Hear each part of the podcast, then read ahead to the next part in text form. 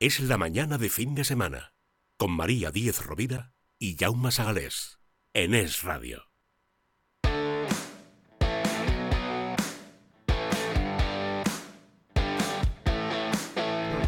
Son las 12, eh, mediodía, una hora menos en Canarias. Allí son las 11. Alicia Parente, ¿qué tal? Buenos días. Muy buenos días. Encantada de estar aquí. Me gustaría estar en Canarias. Me, da la sensación de que digo esto todos los fines de semana. Sí. A mí me, Yo también me, suena haberte escuchado alguna vez. Sí, sí ¿verdad? bueno, pero es que nunca he visitado las Islas Canarias. Lo que no decimos todos los fines de semana es que esta noche cambian la hora.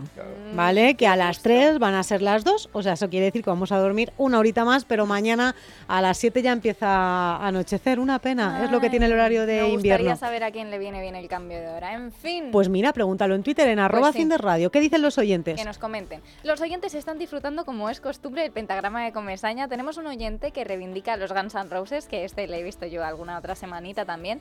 Dice que el día que se le dedique el programa a este grupo quiere tres partes una semana para Appetite for Destruction y otras dos para Illusion 1 Illusion 2. Ahí queda dicho, Rose Vedder es el que nos lo comenta. Bien.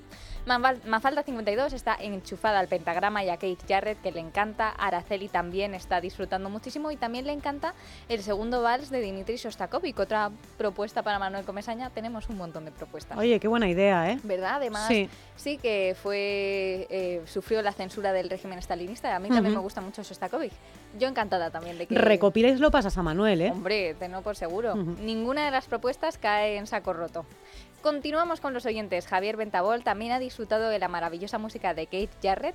Y para hablar de los animales, Demóstenes Locke, vaya mezcla, está totalmente de acuerdo con que castrar a todos los animales que no estén autorizados para la cría es una locura propia de psicópatas. Almudena adora a los animales, pero no está de acuerdo para nada con la ley de bienestar animal, que yo creo que una cosa no quita la otra. Y Curtis Ronda nos comenta, nos hace un comentario un poco viejuno, que dice, todos, generalizando los de nuestra época de EGB, recordamos haber leído la fábula de no son galgos, son podencos. Hoy la fábula es no es un Samsung, es un LG. Yo no no he entendido la broma. Qué grande es, Curtis. Ha mandado una fotografía de una calabaza con un biberón interesante.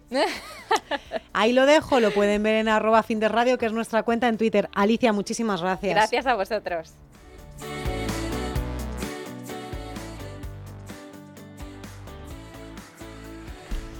Recuerde que tenemos un mensaje muy importante para los oyentes de más de 65 años. ¿Tenemos una casa en propiedad? ¿Queremos vivir con mayor liquidez? Sí, pues ahora pueden. ¿Cómo? A través de Hipoteca Senior, que es un producto diseñado para mayores de 65 años. Puede vivir con él su jubilación soñada.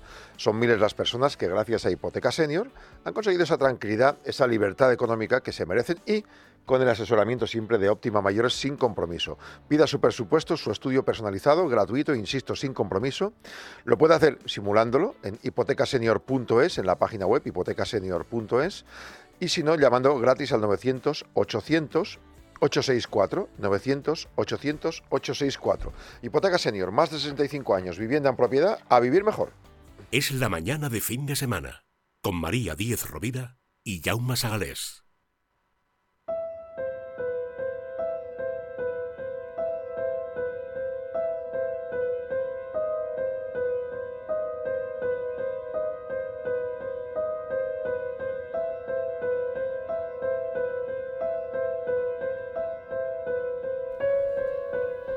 Tal día como el pasado miércoles, 26 de octubre, pero en el año 1440, era ejecutado en la horca y sus restos posteriormente parcialmente quemados el, nombre, el, nombre, el noble, noble francés Gilles de Rex, recordado como uno de los asesinos en serie más crueles que se recuerdan.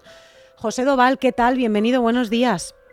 Hola, muy buenas. ¿Cómo estáis, María? ¿Cómo estás, Yagua? Hola. Oye, te agradezco muchísimo que participes en el programa de hoy. Podemos encontrar la, historia de este, de este señor en el trastero de la historia. La he llamado señor, pero de señor tenía nada. ¿Quién bueno, era? Empezó siendo un señor, porque este hombre eh, podía haber, como decíamos, Gilles de podía haber terminado como un mítico, un héroe, ¿no? Sí, sí. Estuvo con Juana de Arco y al final se torció, no sé por qué, pero se torció, tío. De hecho, José ya lo cuenta que eh, mientras Juana de Arco es recordada como una santa, él pasó de ser un héroe a la personificación del mal en Francia, ¿no? Exactamente. Vamos, Gilles de Rey es una persona que, bueno, nace y muere durante la Guerra de los 100 años.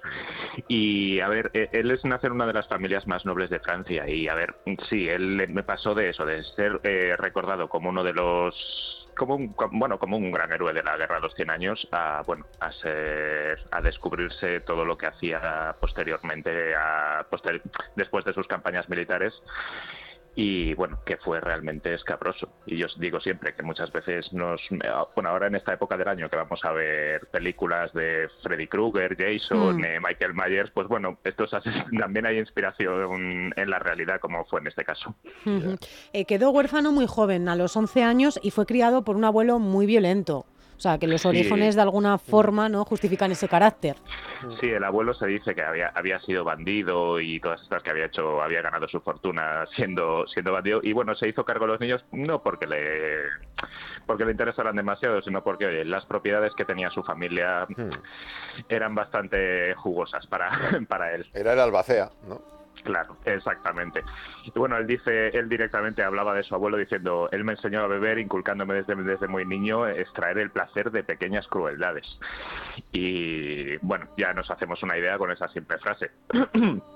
Bueno, él es reclutado por el, por el entonces Delfín de Francia para luchar contra, bueno, como ya he dicho antes, contra los ingleses y borcoñones en la guerra de los, de los 100 años.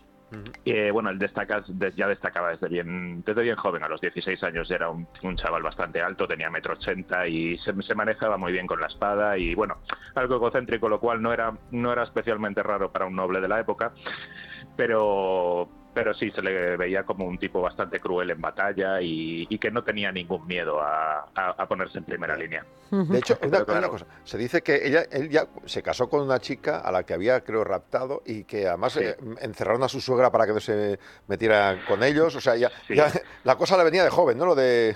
Sí, claro, ellos dicen, no, fue a, ver, mucha gente dice que fue a raíz de la muerte de Juana de Arco, quien por cierto er, era la única que se dice que con la que él controlaba sus impulsos. Pero, a ver, esto yo creo que ya le venía de, él ya venía dañado de fábrica, como se suele decir, ¿no? Que, que estas cosas ya las hizo, que, bueno, quería casarse con una de sus primas, pero los, la familia no quería y, bueno, para chantajearla, la secuestró a ella, seguían sin querer, luego secuestró a la suegra y bueno, para tener unas algunas propiedades más. Más propiedades porque como bien habéis dicho, la herencia era jugosa, eh, heredó dos inmensas fortunas que le hicieron más rico que el rey Carlos VII eh, y además con 25 años ganó el título de mariscal de Francia. Sí, algo inaudito para la época, porque yo, bueno, a ver, no tengo ahora los datos encima, pero creo que es el más joven en ser el mariscal de campo de la historia. Vamos, pero me parece, en, el momento seguro, pero no sé si en la historia alguien ha, superado ese récord, pero me parece que no, ¿eh? O sea, el, hecho de que acusen de brujería y, quemen a Juana de es motivo para que él cambiara radicalmente o sus impulsos sexuales ya venían de antes. Sí, a ver, él se dice que, él cambia de raíz de ahí. Yo pienso que, que sus impulsos ya venían de antes, pero bueno, sí que es cierto que la, lo que es la, la vorágine de asesinatos empieza a raíz de eso. Él, bueno, él, empieza, se, se, va, se retira solo a su villa. bueno, su mujer y su hija le habían abandonado, lo cual a él no le importó demasiado ni se preocupó mucho en buscarlas, todo se ha dicho. Pero bueno, él empieza a dilapidar todas sus fortunas, a, crear obras de teatro gigantescas, a, bueno, todas las extravagancias que os podéis imaginar en un noble de, entonces. Y bueno, em, eh, claro, cuando quiere recuperar todo ese dinero, empieza a coquetear con la nigromancia, la brujería de entonces y bueno, empiezan a hablarle de que para entonces le, haría falta la sangre de niños, etcétera, etcétera. Es lo que hace que este asesino pues nos parezca todavía más temible, ¿no? Que sus víctimas eran, bueno, casi todas fueron niños, niños de la época y todo esto. Bueno, se dice que Charles Perrault se inspiró en él para crear su, su famoso cuento de Barba Azul. Que, bueno, de hecho le llamaban, se dice que le llamaban Barba Azul porque él se paseaba por las noches, por las por los pueblos eh, por la noche la luz de la luna le hacía, le hacía parecer que tenía su la barba azul, ¿no? Qué horror. Claro, es que además eh, las descripciones de sus actos son espantosas, eh, José, y de acuerdo a los rumores de la época, cada vez que visitaba alguna de las propiedades había niños del área que desaparecían. Sí, de muchas áreas de allí de Francia, sobre todo alrededor de su castillo, el castillo de Santo Fe, que por cierto hoy en día se puede visitar allí en, en Francia, y bueno, ya sabéis que este tipo de turismo suele tener bastante éxito. Sí, desaparecían, eh, eh, empezaban a desaparecer niños, eh, y bueno, todo esto empezaba a ser bastante sospechoso. Todo fue, bueno, hasta que él, bueno, quiso adquirir otra propiedad, secuestró a un a un fraile de entonces, creo que era el obispo de Nantes, si no me falla la memoria, y, y bueno, eh, este obispo crean o sea, le deciden secuestrarlo y bueno, el duque de Bretaña y el obispo y, otro obispo de Nantes van a detenerle a uno de sus castillos porque se enteran de que ha sido él y allí es donde descubren pues todo el panorama, ¿no? No voy a describirlo porque bueno, es quizás queda poquito para la para, la hora de comer y la gente va a empezar a, a revolverse. Y podemos imaginarlo, no es necesario. Se dice que Gilles de Gay lo que tenía era una señora, una especie de alcahueta, ¿no? Que le llevaba mm. a, esas personas, ¿o no? O sea, tenía gente que colaboraba con él. Sí, no solamente una, tenía varios sirvientes que luego, luego eh, todos ellos testificaron en su juicio. Los sirvientes sí que se dice que fueron torturados. Él, por su condición de noble, la tortura no debió ser especialmente cruel. Bueno, de hecho, él mismo confesó al poquito de que le detuvieran, no, no tardó demasiado. No fue como el otro caso famoso que es el de Elizabeth Bathory, que ni siquiera le tuvieron le dieron le dieron un juicio ni siquiera ya pudo declarar pero en este caso sí él no, no tardó demasiado y de hecho decía eh, tengo que confesar que yo soy el culpable de todo esto y para más vergüenza ni siquiera me acuerdo de cuántos niños han sido de hecho la cifra de, de sus de sus muertes la horquilla es bastante amplia porque va desde unos 80 hasta unos 200. O sea que... Uf, qué barbaridad. Eh, fíjate, José, por, por, lo que he leído, o sea, esos delitos de los que probablemente la aristocracia tenía conocimiento durante años, pero eh, no se les prestaba atención. Una vez que se le empezó a gastar el dinero, ¿no? porque esa fortuna pues poco a poco se fue acabando, eh, de alguna forma es como, como que, que, él ya dejó de tener tanto poder ¿no? y parece que la sociedad sí, que empezó a condenarlo. Cuando vas vendiendo propiedades y a señalarle con el dedo, claro, claro, claro. Ya ven que no eres tan importante. O sea, esos excesos dejaron de, de, ser tolerados por sus parientes que temían también por parte de su herencia. Exactamente, claro, que decían, oye, que yo también quiero mi parte del pastel y este tío, bueno, su hija le ha abandonado y parece como que le repudian y bueno, los siguientes somos nosotros. Y empezaron, pues bueno, a quejarse y bueno, las quejas, pues como que en un principio no eran muy atendidas y bueno, luego ya obviamente tras el secuestro de este hombre, pues fueron, empezaron a hacerlo. Hay, hay un texto de la BBC que dice que, pese a todo esto, nunca dejó de rezar, que fue extremadamente generoso y luego también se dedicó a la brujería. Qué contraste, ¿no? Hmm. Sí, a ver, bueno, el, bueno, eh, como en la Francia de entonces muchos eran, er, eran católicos. De hecho, a ver, cuando fue su detención se dice que él pudo haber solicitado el perdón real y todo esto, otra cosa que se lo hubieran concedido, pero él nunca ni siquiera llegó a hacer la solicitud, lo cual, bueno, pues no sé si es por culpabilidad o porque alguien le convenció, tal, siempre ha habido como, una pequeña controversia, ¿no? Porque incluso en el año 1992 hubo un tribunal de casación en el que en el palacio en el bueno, en el Palacio de Justicia de Luxemburgo de París para examinar las, las actas de su juicio, ¿no? Y decían que bueno, que se basaron mucho en pruebas circunstanciales, pero bueno, por otra parte también dices, hombre, él mucha tortura no creo que sufriera y confesó enseguida una confesión bastante larga y bueno, quien la quiera buscar que la busque porque es bastante escabrosa, tampoco tampoco la voy a repetir aquí, dice cosas bastante, bastante brutas. No sé si tienes la sentencia por ahí, José, que sé que en las redes sociales del trastero de la historia sí que estaba publicada, pero en septiembre de 1440 fue eh, ya acusado de asesinato, brujería eh, y fue juzgado por el Tribunal Eclesiástico y, Civil. Eh, ¿La tienes por ahí la sentencia? Sí, por aquí la tengo. Pues si te parece, acabamos con, con, esa sentencia, porque como bien he dicho al inicio, tal día como el pasado miércoles de ese 1440, el pasado miércoles 26 de octubre, era ejecutado en la horca. Sí, él era ejecutado. A ver, luego posteriormente no quemaron todos sus restos, pero porque porque él confesó, o sea, no por no por otra cosa, por la mm. por la confesión, pues llegaron a no a no, o sea, a no, a no quemarle de él, a no, a, no, a no reducirle a cenizas. De hecho, creo que sus restos hay parte en una iglesia de Nantes y, y bueno, sí, su sentencia fue morir en la horca en 1440 y poquito más de esto que se puede decir. Bueno su confesión bueno también también es bastante bastante hardcore y lo dice lo dicen aquí todos sus bueno las actas se conservan de hecho hoy en día. Pues José Doval el trastero de la historia muchísimas gracias por acompañarnos un fin de semana más. Muchas gracias a vosotros. Un abrazo cuídate adiós. Un abrazo chao Si en Movistar somos la casa del fútbol, teníamos que darte todos los partidos del Mundial de Qatar. Ahora, incluido para los clientes con paquetes La Liga o todo el fútbol. Y si no lo eres, contrata mi Movistar con un 25% de descuento hasta abril de 2023. Infórmate en el 1004, en tiendas o en movistar.es. ¿Quiere tener la mejor información económica? ¿El mejor análisis? Pues su programa es Economía para Todos el sábado a las 2 de la tarde en Es Radio y a las 3 de la tarde en Libertad Digital Televisión. Te espero con los mejores. Economía para todos con Carmen Tomás. El televisor, el móvil, la lavadora, el sofá. Qué bien te viene la financiación total del corte inglés. Financia tus compras hasta en 12 meses, solo para clientes con tarjeta el corte inglés. Electrónica, electrodomésticos, deportes, moda y mucho más. Financiación total en tienda web y app del corte inglés. Hasta el miércoles 2 de noviembre. Financiación ofrecida por Financiera el corte inglés y sujeta a su aprobación. Consulta condiciones y exclusiones en elcorteinglés.es. No es cierto, ángel de amor, que en esta apartada orilla más pura la luna brilla y se respira mejor. Este aura que vaga llena de los sencillos olores de las campesinas flores que brota esa orilla amena, ese agua limpia y serena que atraviesa sin temor la barca del pescador que espera cantando el día. No es cierto, paloma mía, que están respirando amor. Esa armonía que el viento recoge entre esos millares de floridos olivares que agita con manso aliento. Ese dulcísimo acento con que rina el ruiseñor de sus copas morador llamando al cercano día. No es verdad, gacela mía, que están respirando amor. Cada año desde 1984 se representa en Alcalá el Don Juan Tenorio de José Zorrilla, siguiendo esa tradición de llevar a la escena esta obra en la festividad de todos los santos debido a su temática religiosa y sobrenatural. Con el tiempo es verdad que este acontecimiento se ha convertido en la manifestación teatral al aire libre más multitudinaria de España.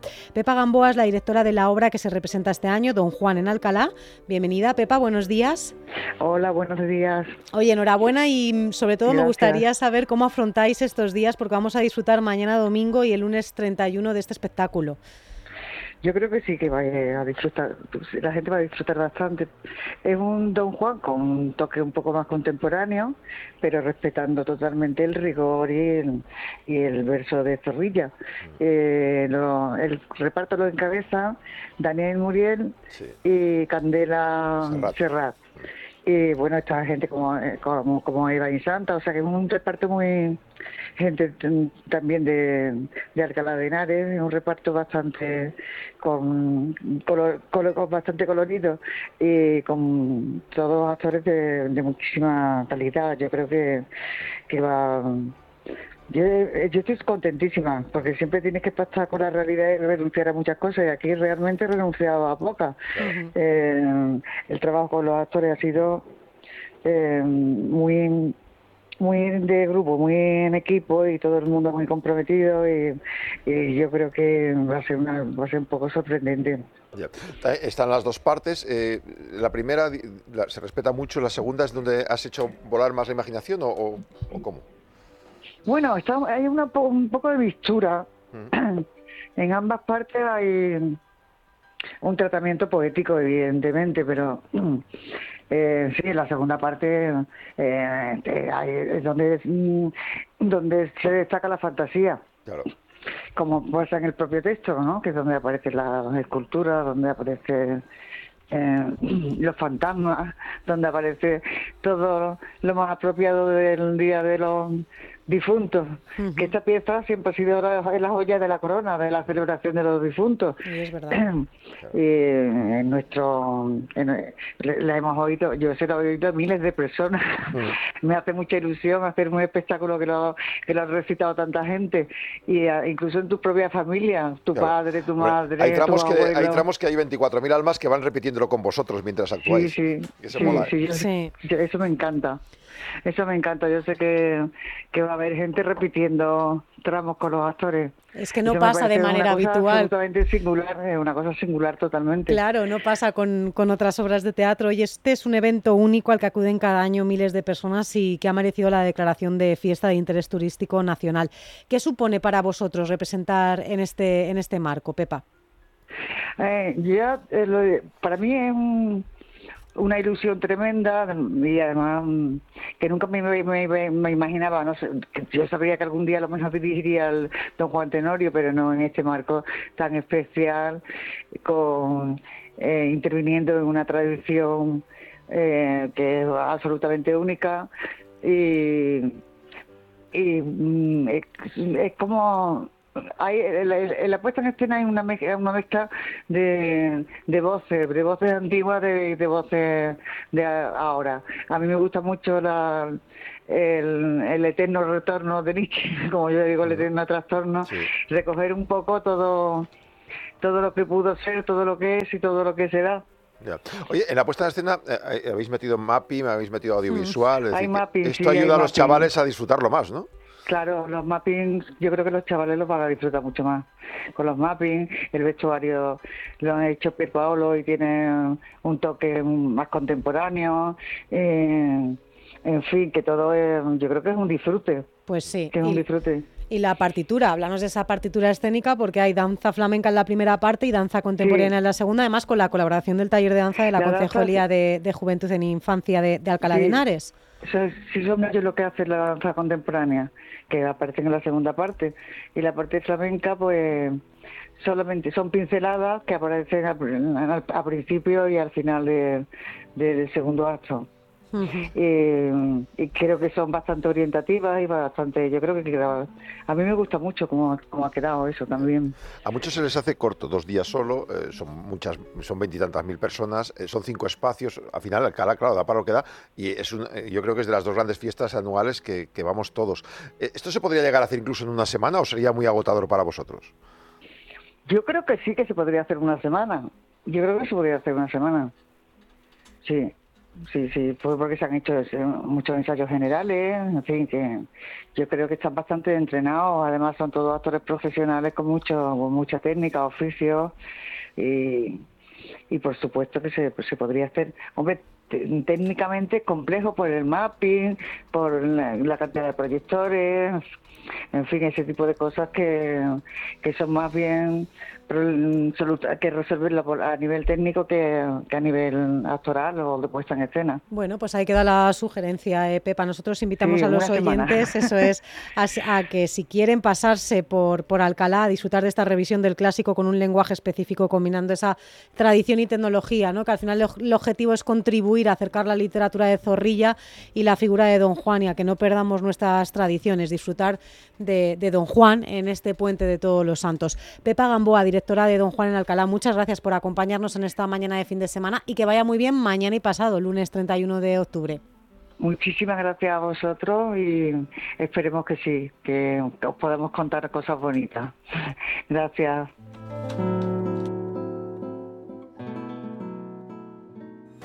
Ya son miles las personas que gracias a Hipoteca Senior han conseguido la tranquilidad y la libertad económica que se merecen. Descubre tú también este producto para mayores de 65 años que te permitirá vivir tu jubilación soñada. Con el asesoramiento de Óptima Mayores. Infórmate gratis en el 900-800-864 o en hipotecasenior.es. 900-800-864. El fútbol es emoción. Vívelo a todo color con un televisor Samsung Neo QLED de 65 pulgadas por 1.549 euros. Y 250 euros de regalo para tus próximas compras en el corte inglés. Solo hasta el 2 de noviembre en tienda web y app. Consulta condiciones. El corte inglés, la tienda oficial de tus emociones.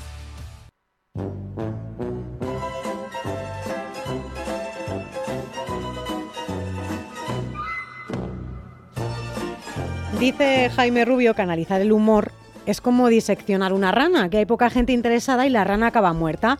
El gran libro del humor español, 100 años de historia de humor patrio, editado por ARPA. Es el libro que recomendamos hoy. Jaime Rubio es eh, su autor. ¿Qué tal? Bienvenido, Jaime. Buenos días. Hola, buenos días, ¿qué tal? Oye, ¿cómo es posible una introducción, entre comillas, tras la lectura de tres capítulos? Es que eso me parece de, risa, o sea, no sé cuál es la intención del gran libro del humor español. Sí, bueno, primero esto es un plagio clarísimo, esto lo hace Lawrence Stern en su, en su Tristam Sandy, ¿Sí? que ni siquiera soy original en eso.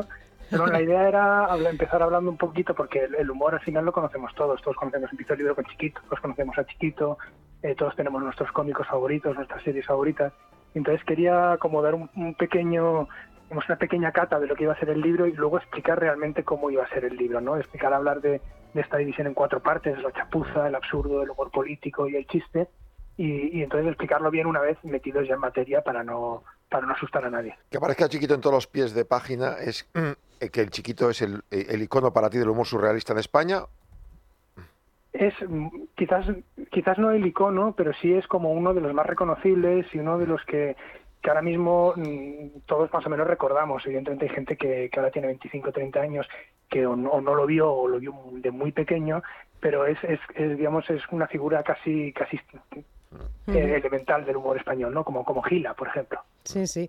Además, en el libro recuerdas la primera vez que viste a Chiquito de la Calzada, que no entendiste absolutamente nada. Yo creo que eso nos ha pasado a más de uno, ¿no? Y, tu padre tampoco supo darte una respuesta. Es más, casi 30 años más tarde, eh, ¿no crees que nadie sea capaz? ¿Es un artista abstracto, Chiquito de la Calzada? Sí, hablaba con cómicos eh, antes de escribir el libro, ¿no? Y me, me, decían justamente esto, ¿no? Que era un artista conceptual, un artista abstracto, aunque él mismo no sabía lo que estaba haciendo, porque es eh, era algo, él lo hacía por puro instinto, digamos, simplemente eran cosas que había ido aprendiendo, pillando, eh, probando y le había salido pues un número casi casi de, arte conceptual en el que no hay una explicación detrás de todo, sino que simplemente hay un, pues pura diversión, incluso un, poco de magia. Chiquito, Paco Gandía, como bien dices, Antonio Zores, o Torrente luego más tarde, el gran Ramón Gómez de la Serna, el 27 con Miura, Muñoz Seca con el Astracán, eh, incluso Cine Buñuel. Eh, ¿Todo esto, eh, sobre todo este tipo de, de humor, viene del humor del 27?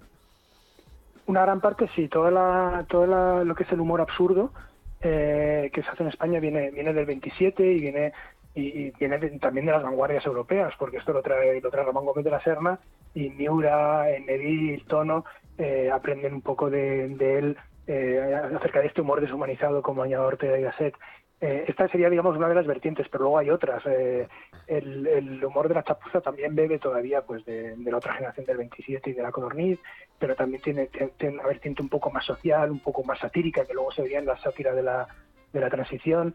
Eh, luego también hay un humor popular, el de, los chistes y, ahora de los memes, que no siempre bebe del humor absurdo, sino que también tiene pues una parte más satírica, más social, más costumbrista. Y, luego pues eh, eh, hay digamos muchísimos tipos de humor aunque los mecanismos que haya por debajo sean eh, universales y sean muy parecidos hay digamos como muchos formatos muchos géneros. Claro es que los mecanismos del universal los mecanismos del humor como bien dices en el libro son universales pero una de las ideas que intentas explicar en estas páginas es que el humor español no existe que lo que sí hay es un, un humor hecho en España verdad Claro, lo mismo vale para el humor inglés, para el humor catalán, para el humor mm, japonés la idea que quiero transmitir no, es como negarme a que al adjetivo español, sino intentar matizar que no, no se trata de, una cuestión como genética, identitaria, sino que es una cuestión cultural, social, histórica, eh, que el humor, igual que la literatura, igual que el cine, se ha ido construyendo poco a poco y tiene esta vertiente social que puede cambiar. Mm. Es decir, no hay, no hay un humor español inmutable que, que, exista desde, desde el Quijote y que sea siempre mm. igual por una cuestión de nacimiento, sino por una cuestión cultural, social y que, y que va evolucionando y que va cambiando igual que, igual que todo. Mm. Eh, en las batallas contra la censura en España y otros países, el tira floja que relatas, eh, que por ejemplo no había un criterio concreto de que era censurable o no, acabas concluyendo que un, humorista no va a acabar con el gobierno, con los chistes, pero, pero te mejora un poco la situación diaria. Claro, ahí están estas dos vertientes, ¿no? Por un lado, eh, los, los, los, chistes en, dictadura, también en democracia, ¿eh? te ayudan a ver eh, lo que está fallando, ¿no? Y te ayudan a encontrar a gente que piensa igual que tú. Esto es especialmente importante en dictaduras porque no hay no, es tan fácil eh, eh, hacer críticas de forma abierta a medios de comunicación. Ahora pues tienes todo tipo de, de, medios y de, y de, bueno, de, columnistas y articulistas y puedes, puedes ver información publicada, pero en una situación en la que no, esta información no se publica, eh, tienes que encontrar de forma casi semiclandestina a gente que piense como tú y que vea los mismos problemas que tú. Entonces, pone de relieve, el humor ayuda a poner de relieve eh, que no hay una unanimidad detrás de un dictador, detrás de una, parte autoritaria. Y luego también es un pequeño consuelo lo que decías. Esto tiene una parte peligrosa, según algunos críticos, porque casi parece que la situación sea llevadera cuando no siempre lo es, claro. Y, eh, pero sí que sí que aún así pues tiene este es un consuelo psicológico que es que es importante y que evidentemente se agradece. Que lo hemos visto también no solo en dictaduras sino por ejemplo durante la pandemia. Eh, el hecho de, de, poder compartir chistes de, de, poder compartir memes de, de poder hacer un poco de, encontrar un poco en la risa este este consuelo pues también nos ha ayudado a, pasar por una situación que ha sido muy dura Em, fíjate, bueno, en el libro no solamente hablas de humoristas, sino también de medios y revistas, como por ejemplo la revista Gutiérrez, que aparece en el capítulo dedicado a los señores enfadados, ¿no? Incluyes en mm. el libro una imagen de esa primera portada donde vemos el suelo lleno de colillas repartidas y dos carteles que me gustan mucho, Jaime, sed breves y el tiempo es oro. Eh, esta publicación acuñó el término humor nuevo. ¿Y qué era ese humor nuevo? Sí, era el humor de la otra generación de 27, de, de, Miura, de Tono, de Neville, mm. de Kaito, que era el, director de Gutiérrez, el director y fundador de Gutiérrez. Es un humor que, que, como decíamos, bebe de, las vanguardias, que también se vio en otros países como, mm. como Italia, que luego, eh, digamos, que no, no es exclusivo ni, ni, de España ni de Europa, pero, pero que tiene como esta parte como de, humor absurdo, surrealista, que juega muchísimo con el lenguaje, que juega muchísimo con las ideas preconcebidas, eh, que intenta eh, desmontar las convenciones con, con, chistes absurdos, ¿no? Por ejemplo, hay, uno de tono, que es también de portada de Gutiérrez, que es muy gracioso, que es, que es el de la señora que le dice al marido... Eh, el, traje, he lavado el traje del niño y ha encogido y el marido le dice pues lava también al niño como que están imponiendo una nueva lógica y una especie de con, esta con esta nueva lógica con lo que intentan dar mm. dar digamos, explicarnos que todo lo que llamamos sentido común y todas estas ideas establecidas, pues muchas veces no nos las cuestionamos y no vemos lo que hay detrás y realmente tiene, tiene este peso, tiene esta importancia o no. Es verdad que los humoristas del surrealismo te valen para siempre y cuando te metes en temas políticos o algún tema social, pues eh, tiene su tiempo de, duración, ¿no? La Codorniz, en este sentido, trajo humor nuevo, fue la gran revista hasta los años 70 y luego perdió fuerza. En cambio, el jueves se ha ido adaptando a los años. ¿Cuál es el truco para que incluso haciendo humor sobre la información del día a día puedas aguantar tantos años? Jueves, el jueves tiene una, una, cosa cuando empieza, sobre todo al principio, todavía lo mantiene, ¿eh? pero tiene una cosa que es eh, no es tanta sátira política como sátira costumbrista. De hecho, tiene algunos tipos y personajes eh, que, que, casi parecen em, esto, casi parecen de, de, pulgarcito y de máquina baja. Y de y sí, claro, en máquina baja es, es como si dijéramos el, el claro, en una revista para niños pues sería el el choricete, no sé, y además se podría, se pondría una rima, ¿no? Tribulete, el choricete o algo así. Y aquí lo hacen más para adultos, pero tiene también esta visión de tipos y, más social y menos política. Máquina Baja es un retrato de, de una época y de un momento en la Barcelona del barrio chino, de, luego el Rabat, ¿no? Sobre todo previa a las, a las Olimpiadas y justo después de las Olimpiadas. Y, y, no, es, no está tan eh, ligada a un momento concreto o a un gobierno concreto. Entonces esto le ha permitido al jueves esta visión como más social y más, más mm, menos ligada a la política del día a día, aunque hay por supuesto muchos chistes políticos, eh, digamos, mantenerse y renovarse durante, durante décadas, durante más de 40 años. Eh, me voy a ir, Jaime, a la comedia del lenguaje. Dices que Miura, con tres sombreros de copa, inventa el teatro del absurdo mucho antes que Ionesco, ¿no? que sus obras reciben el adjetivo de codornicescas. ¿Por qué el autor rechaza este término? Sí, eh, esto Miura la escribe en los años 30, antes de que exista la codorniz. Lo que pasa es que no la consigue estrenar hasta el 52 gracias al éxito de la Codorniz. el, em, por un lado, eh, Umbral, por ejemplo, que es el que decía que, él inventaba, el que uno de los primeros en decir que, que Miura inventó el teatro del absurdo antes que Ionesco, em, marca esta parte como del teatro del absurdo, surrealista, eh, aunque es menos, eh, menos, digamos, menos dramático y menos, menos rompedor que el de Ionesco y de Arrabal, por ejemplo. Eh, eh, pero en ese momento no se hablaba de teatro del absurdo, se hablaba de cómo era Miura, se decía que era comedia codornicesca. Y a Miura le desagradaba este este adjetivo porque él, parecía como si se estuviera aprovechando del éxito de la revista, cuando la obra era anterior, cuando en todo caso la obra, eh, la revista, la Codorniz sería pues eh, tres sombreros de copesco sería. Eh, no, hay no hay chistes, por ejemplo, sobre el atentado, como tú dices, de ETA en Hipercor, o las Ronas de Barcelona, o la de Ucrania. ¿Cuándo llega la anestesia temporal para que se pueda acoger el, humor? ¿Y dónde está el límite del humor? Claro, ahí em, el humor nos ayuda a sobrellevar eh, momentos terribles. Hablamos de la pandemia, pero también hay humor sobre el terrorismo. No es un humor insensible, no es un humor que intente banalizar el terror, sino que es un humor que intenta eh, hacernos más fácil superar un momento muy, muy complicado. Em, depende muchísimo de cuándo, cuáles son los límites y cuáles son y cuándo podemos empezar a reírnos de algo. Depende casi, es algo más personal incluso que, que, otra cosa. ¿no? Eh, hay un psicólogo que se llama Peter McGraw que habla de, que el humor tiene que ser una agresión benigna. Lo, que esto significa es que tiene que tocar una fibra sensible, es decir, no podemos hacer humor sobre algo que no nos importa, no podemos hacer humor sobre algo que no nos toca. Eh, pero tiene que, tiene que hacernos sentir incómodos pero no inseguros. Y esto depende muchísimo de cada persona. Por eso hay gente a la que no le gusta nada el humor negro, porque este humor les hace sentir inseguros, les hace sentir eh, completamente desubicados. Eh, pero no, es que esté mal el humor negro y no es que esté mal reírse del humor negro, sino que es un formato que, un género que a lo mejor pues no es para todo el mundo, igual que hay gente que a la que le gustan las películas de terror o las comedias musicales. Simplemente hay, hay una cuestión de preferencias personales.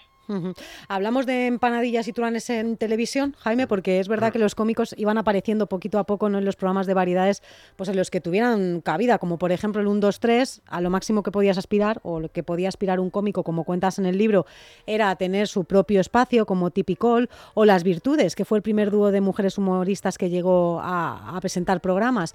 ¿Existe el humor masculino y, femenino? ¿Y cuáles son eh, los grandes humoristas que destacarías del mundo de la televisión? Pues eh, el humor femenino, eh, claro, es un tema que, que, que se está hablando en los últimos años, pero se está hablando en los últimos años por, por una cuestión yo diría casi obvia, ¿no? Del mismo modo que las mujeres durante las últimas décadas han llegado a la política, a la empresa, eh, a, cualquier parte, de, digamos, a la, esfera pública y a, cualquier tipo de trabajo público, pues también están llegando al humor. Entonces, el, hecho de que lleguen ahora y sea algo nuevo eh, es algo que, que, extraña, pero no debería extrañarlo, simplemente es una progresión, eh, te diría, pues, pues normal y obvia y lógica.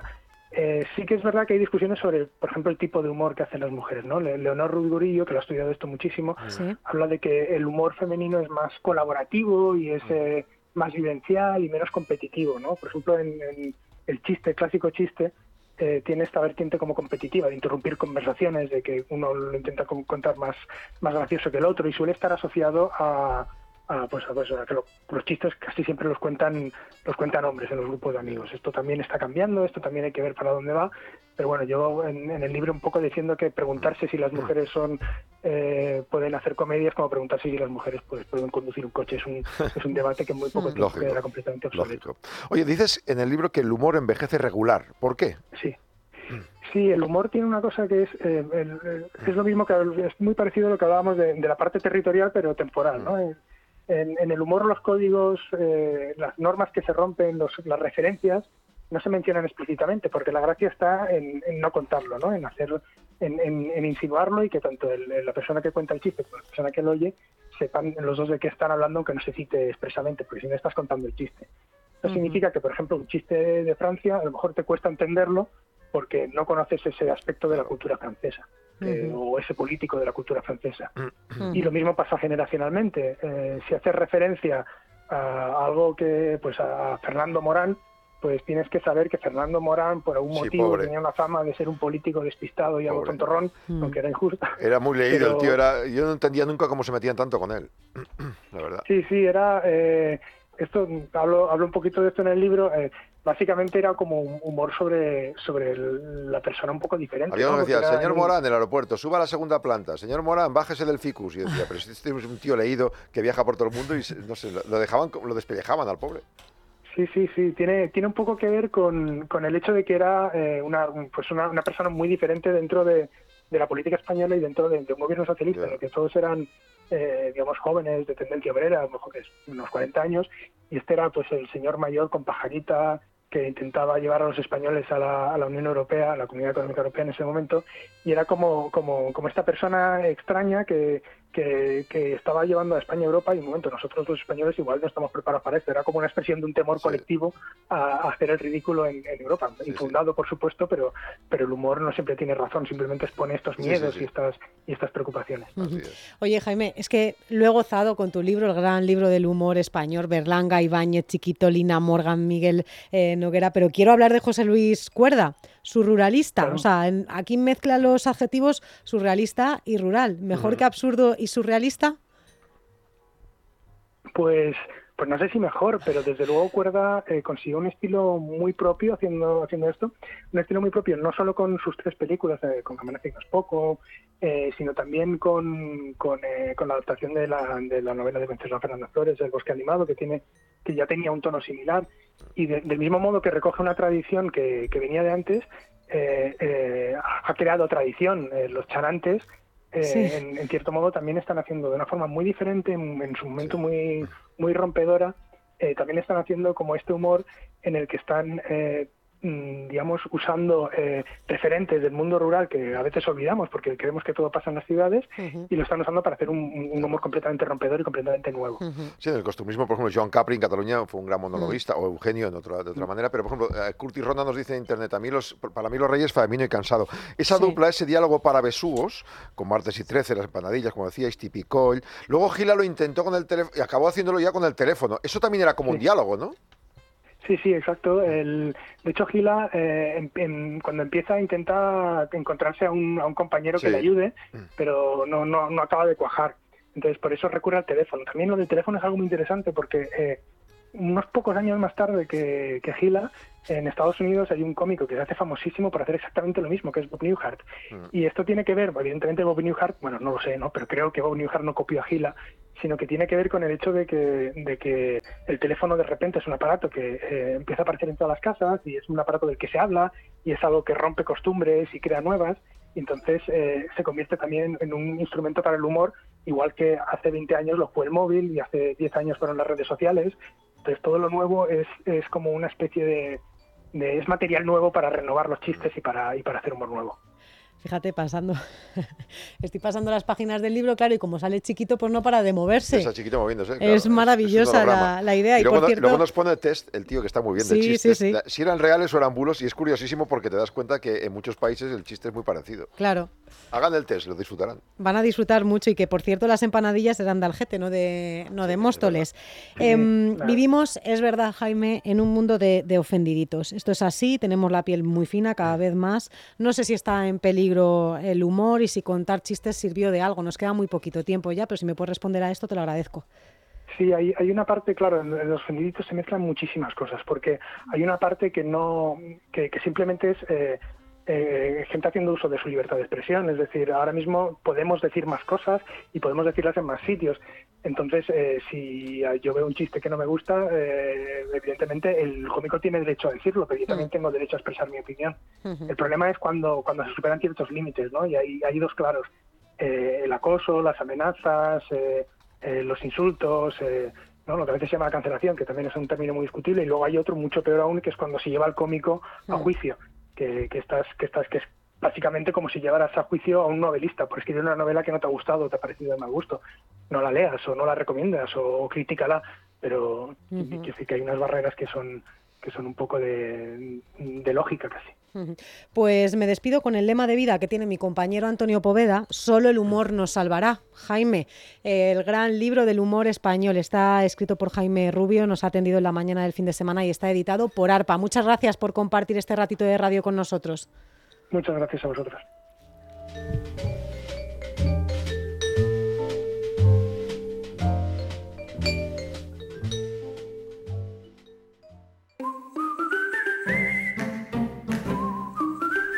Si el agua de su casa tiene bastante cal, estropea la maquinaria, los sanitarios, no se preocupe, tenemos una buena solución. Antonio Ruiz desde Masical, ¿qué podemos hacer para solucionar estos problemas? Buenos días. Hola, Jaume, muy buenos días. Pues podemos probar Masical como lo están haciendo eh, miles de usuarios en estos últimos 28 años para evitar que la cal se vaya pegando en la grifería, en sanitarios, en la maquinaria que funciona con agua, para impedir también que nos pique el cuerpo cuando salimos de la ducha y al mismo tiempo mejorar el funcionamiento de nuestros electrodomésticos, lavadoras, calderas, lavavajillas, los que funcionan habitualmente con agua y también pues a la hora de limpiar nuestra vivienda, pues conseguir que no aparezcan las manchas de cal que suelen aparecer cuando limpiamos sobre todo la cocina, sanitarios, eh, grifería o mamparas de ducha. Mientras hablamos lo ve usted si quiere, masical con ese punto es. ¿Quién instala Antonio Masical? ¿Cómo se coloca? Pues se coloca sin obras de ningún tipo, no tenemos que usar ninguna herramienta. Va colocado rodeando la tubería central, donde la vemos que habitualmente se ve junto al contador del agua o la llave de paso. Lo hace el usuario, no hay que llamar a nadie, no se tarda más de un minuto. Además, una vez que se coloca, no consume nada, te olvidas totalmente porque además no tiene mantenimiento y es para siempre. Recuerden que hay un teléfono 968 310066 968 310066 y la web masical con ese es. ¿Qué garantías entregáis? Dos garantías importantes. Llama, la primera, una garantía de funcionamiento ilimitado. Esto significa que garantizamos el, funcionamiento durante toda la vida.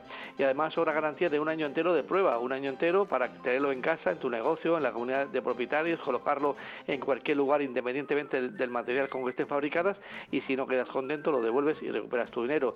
Dependiendo de la dureza del agua, hay que recordar esto también, llama que es importante, pues tenemos varios modelos, pues destacando el Masical Hogar para aguas de dureza media y duras y ya el Masical Premium cuando las aguas a tratar son ya extremadamente duras.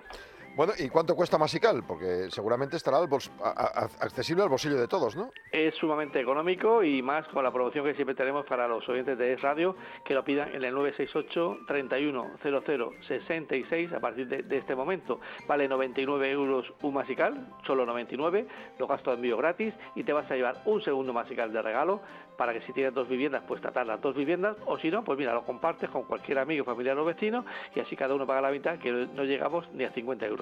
Recuerden, 968 310066 masical.es con S. Antonio Ruiz, muchas gracias. Un saludo, buen día, hasta luego, llama. Queridos amigos de Música y Letra, este sábado a las 11 de la noche, como siempre, escucharemos el segundo programa dedicado al gran pianista chino actual, Lang Lang. Para algunos el número uno del mundo, dicen otros eh, malvados, eh, por lo menos el mejor pagado del mundo. Lo escucharemos pues en música extraordinaria para piano de Debussy, de Chopin, de Liszt, de Gershwin. Lang Lang en música y letra. Con Andrés Amorós.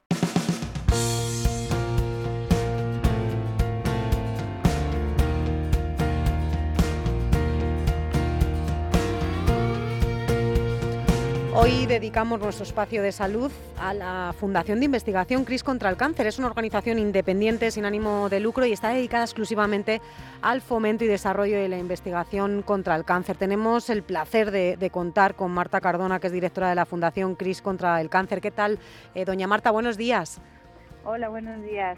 Bueno, en CRIS contra el Cáncer lo que tenéis es un objetivo único, vencer el cáncer a través de la investigación, ¿verdad? Sí, así es. Nosotros desde Crisis contra el Cáncer pensamos que la investigación es lo que va a terminar, bueno, pues mm, con, con esta enfermedad, bueno, con estas enfermedades, ¿no? Porque son muchas, pero, pero bueno, creemos que ya es el momento y, y vamos, no paramos cada día por, por conseguirlo. Habéis invertido más de 11 millones de euros en varios hospitales públicos y en varios países. Eh, veo, por ejemplo, citas hasta de Mariano Barbacid, que está en un tema de cáncer de páncreas. Eh, ¿Se investiga en general a todos los cánceres o, los cánceres de los que haya un proyecto concreto? ¿Cómo funciona? Bueno, pues nosotros realmente estamos financiando líneas de, de investigación de cáncer infantil y de adulto y los abrimos con convocatorias donde los distintos equipos de investigación presentan sus propuestas y a través de la Agencia Estatal de Investigación que hace la primera criba, luego hay un comité nacional e internacional que elige los proyectos y son proyectos que se, adjudican a cinco años con aportaciones grandes gracias a la sociedad civil que participa en la, vamos, en la fundación financiando para conseguir colocar esos fondos en los mejores científicos para que rápidamente bueno, pues puedan desarrollar esos tratamientos innovadores contra los distintos tipos de cáncer. En vuestra web, criscancer.org, criscancer.org, podemos ver cómo vuestros socios, los donantes, los legatarios eh, financian esos proyectos y líneas de investigación ¿no? que permiten desarrollar tratamientos para que eh, los tumores eh, de hoy pues, sean, sean curables. ¿Cómo va a usar CRIS contra el cáncer la herencia o el el legado de una persona que quiera dejarlo a vuestro nombre? Bueno, pues es, su voluntad, es la última voluntad de una persona que, quiere, bueno, pues dejar una huella en el mundo y, dar vida a, través de su vida. Y entonces estas aportaciones, que pueden ser herencias completas cuando no tiene herederos y sí que quiere dejarlo a la lucha contra el cáncer en investigación, o bien una parte de libre disposición que deja a veces un legado, se aplica muchas veces eh, a los proyectos que tenemos en marcha o bien la persona decide a cuál de los proyectos quiere financiar o qué líneas quiere financiar. Y eso, obviamente, como es la voluntad del donante, es lo que se respeta y es a donde se, y es a donde se destinan estos fondos. Y, la verdad es que para nosotros es increíble que, que, bueno, porque al final es una persona que te deja bueno, pues en vida toda, eh, parte de su, de su vida, ¿no? Y, y es un gesto bueno, pues precioso. Digo, hay, hay los que tengan eh, testatarios, los que tengan hijos o alguna familiar, pueden dejar también del tercio de libre disposición todo o parte de él. Es bueno que en ese momento a- os avisen de alguna forma. Ya sé que una vez fallecida la persona, eh, pues hay un sistema que hace que, que se comuniquen con quien sean los herederos eh, declarados en un testamento, pero es más rápido si os mandamos una copia del testamento para demostraros que hemos dejado esa- ese tercio, por ejemplo. Sí, bueno, siempre es más fácil porque a la hora de luego gestionar es mucho eh, es, es más rápido porque incluso hay veces que te, te pueden avisar y ha pasado tiempo y, y bueno pues suceden muchísimos muchísimos temas complicados pero pero la verdad es que me acuerdo ahora mismo fíjate de un testamento de un de una persona eh, en el País Vasco en un pueblo rural y nos avisó el propio hijo que, que está súper orgulloso de que su hijo, de que su padre le hubiera dejado una parte también a- de su libre disposición al cáncer, ¿no? O sea que muchas veces son a través de la familia, pero que duda cabe que siempre es más fácil si, si nos hacen llegar a nosotros también eh, la copia, porque es una manera más rápida de gestionar, porque lleva bastante tiempo pero pero bueno nosotros eh, todo lo que sea por facilitar también información a la gente interesada lo que sea vamos que estamos totalmente a disposición.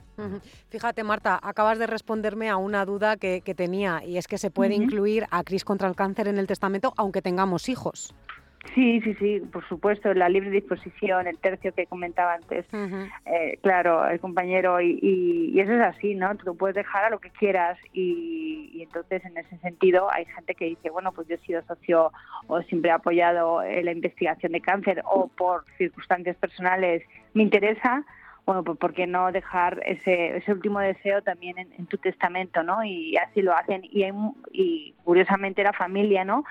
Pues eh, la mayoría de las veces, o casi todas por decirte, le, le- les parece un gesto muy bonito de, su, de sus padres. No siempre eh, tenemos dinero, o puede ser que tengas in- inmuebles o algunos bienes, o por ejemplo acciones. eh, en ese caso, ¿qué se hace? Eh, ¿Se venden esas propiedades, se pagan los impuestos y del resto se patrocinan estos eh, informes y estos estudios? Sí, bueno, nosotros es que estamos exentos de, de- impuestos. impuestos. Entonces, eh, la gente sabe que lo que dona a través del legado de herencia va directo a la, a la fundación. Entonces, lo que sí que hacemos es efectivamente vender las, los fondos, o sea, convertirlo en dinero para, para inyectarlo a proyectos de investigación. Sí, sí, exactamente. Y, y además, bueno, mm, mantenemos la información de a dónde van esos esos fondos siempre. Fíjate, con 100.000 euros puedes conseguir cinco pacientes un tratamiento experimental del cáncer de próstata. Con Ujú. 250.000 puedes conseguir comprar una máquina de última generación de, de terapia celular. Todo esto, eh, teóricamente, lo tendría que hacer la administración pública, ¿no? Sí, bueno, nosotros es que estamos allí donde ellos no llegan. Por ejemplo, Ya, pero es, triste que no llegue a la administración pública, ¿no? Claro, sí, sí, pero bueno, ¿sabes qué ocurre? Que el cáncer no espera, la sociedad civil podemos hacer más cosas y si nos unimos lo público y lo privado siempre vamos a ser más rápidos porque de hecho nosotros financiamos hospitales públicos, por ejemplo, al médico que quiere dedicarse también a la parte de investigación y que no puede porque es asistencial, ahí es donde nosotros le financiamos lo que no llega, exactamente lo que usted comenta. Y entonces ahí metemos pues al genetista, al biólogo, al químico, al técnico de laboratorio, a la enfermera de ensayos clínicos. Y ahí lo que conseguimos es que a esos pacientes que no les responde la terapia convencional, pues podemos aplicarle un, una ex- experimental, efectivamente, que pueda, oye, pues darle una oportunidad de vida, que es lo que tuvo la persona que fundó CRIS, que fue a través de un tratamiento experimental que salvó la vida y dijo, "Joder, pues es que la investigación es lo que marca la diferencia, ¿no? Año a año no nos damos cuenta, pero año a año pues muchas, en muchos cánceres van consiguiendo avances importantes y eso es por la investigación. Fíjate, me voy a la partida más baja. Con 50.000 euros podemos contratar a un pediatra que se especialice en la investigación de cáncer infantil para atender y curar a los niños que tengan recaídas. Claro, cuando hablamos de cáncer infantil ya se nos pone Claro, también ahí corremos todos. la piel, la piel de gallina. Ay, sí. Además, ¿sí? Sí, nada, Marta, te iba a preguntar que aunque tengamos el testamento hecho, podemos modificarlo. Bueno, sí, eso siempre se puede modificar, ya lo sabemos, como todo en la vida.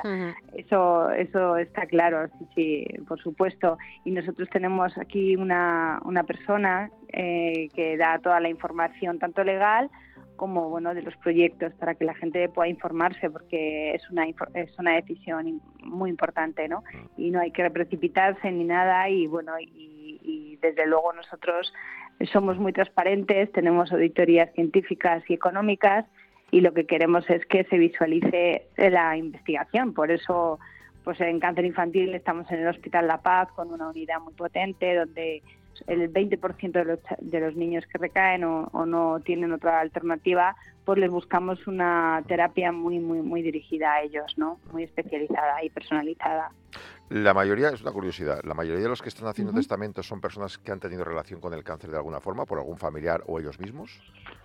Sí, en general sí, pero claro, es que la estadística está ahí, que una de cada dos, eh, bueno, de tres personas en España mm, o tiene cáncer o puede hacer un cáncer a lo largo de su vida. Entonces, realmente todos en nuestro ambiente, ah, si no a nivel personal, a nivel de amigo o de familiar cercano, tenemos gente con, cáncer y, la gente está sensibilizada. Mm, y yo creo que cualquiera que le diga mañana eh, tienes cáncer, y lo que quieres escuchar después es y tenemos el tratamiento para curarte. Eso es lo importante. Mención especial merecen los programas CRIS de investigación, ¿verdad? Que se han convertido en una referencia europea. Sí, son los programas que lanzamos hace cuatro años, casi en plena pandemia empezamos, y son proyectos, pues la verdad que increíbles porque están liderados por científicos bastante jóvenes, pero que ya llevan un recorrido importante que han decidido esa parte de investigación aplicarla también a la clínica y les financiamos por cinco años con aportaciones fuertes porque les damos un buen impulso y, son en centros además de toda España que, bueno la verdad es que estamos súper orgullosos porque están saliendo cosas muy muy buenas, muy buenas y grandes resultados. En estos años, 29 millones de euros invertidos en más de 11 mm, millones de potenciales pacientes. Y dais otro dato, eh, se multiplica por tres la generación de inversión de quiere decir que por cada euro invertido en estos proyectos eh, sacamos tres de lo que sería, en, de, vuelvo a estar en lo mismo. ¿Cómo se consigue eso? Y, ¿Cómo se consigue eso? ¿Y por qué no aprenden otros? no, pero por ejemplo nos pasó en el primer proyecto que cuando nacimos hace diez, un poquito más de 10 años, me acuerdo que el primer proyecto fue en el 12 de octubre, en el Hospital 12 de octubre, creando la unidad de eh, pues fase 1 de ensayos clínicos experimentales para las personas que no respondían a, tumores de sangre, que son leucemias, mielomas y linfomas. Y entonces, ¿qué es lo que hicimos? Pues, le pagamos al hospital la estructura para apoyar al, médico para desarrollar esos tratamientos. Y con esa estructura ellos fueron capaces luego de poder atraer mucho más eh, fondos europeos, de convocatorias, de laboratorios, etcétera, para hacerlo más fuerte, porque al tener una estructura ya es más fácil el poder eh, saber, sabes que si das fondos eh, no van a caer en, eh, en la esquina, sino van a caer en gente que realmente lo va a convertir rápidamente en un valor importante. Pues eh, Marta Cardona, directora de la Fundación CRIS contra el Cáncer, muchas gracias por compartir la mañana del fin de semana con nosotros. Invitamos a los oyentes a que se metan en vuestra página web, criscancer.org, criscancer.org, y a que todos los interesados eh, con dejar el testamento o un legado, la herencia, un legado... quieren llamar por teléfono también, porque yo entiendo que eso es más para hablarlo por teléfono. Nosotros estamos totalmente disponibles. Pues tienen toda la información en la página web criscancer.org. Marta, muchas gracias. Muchas gracias a todos vosotros.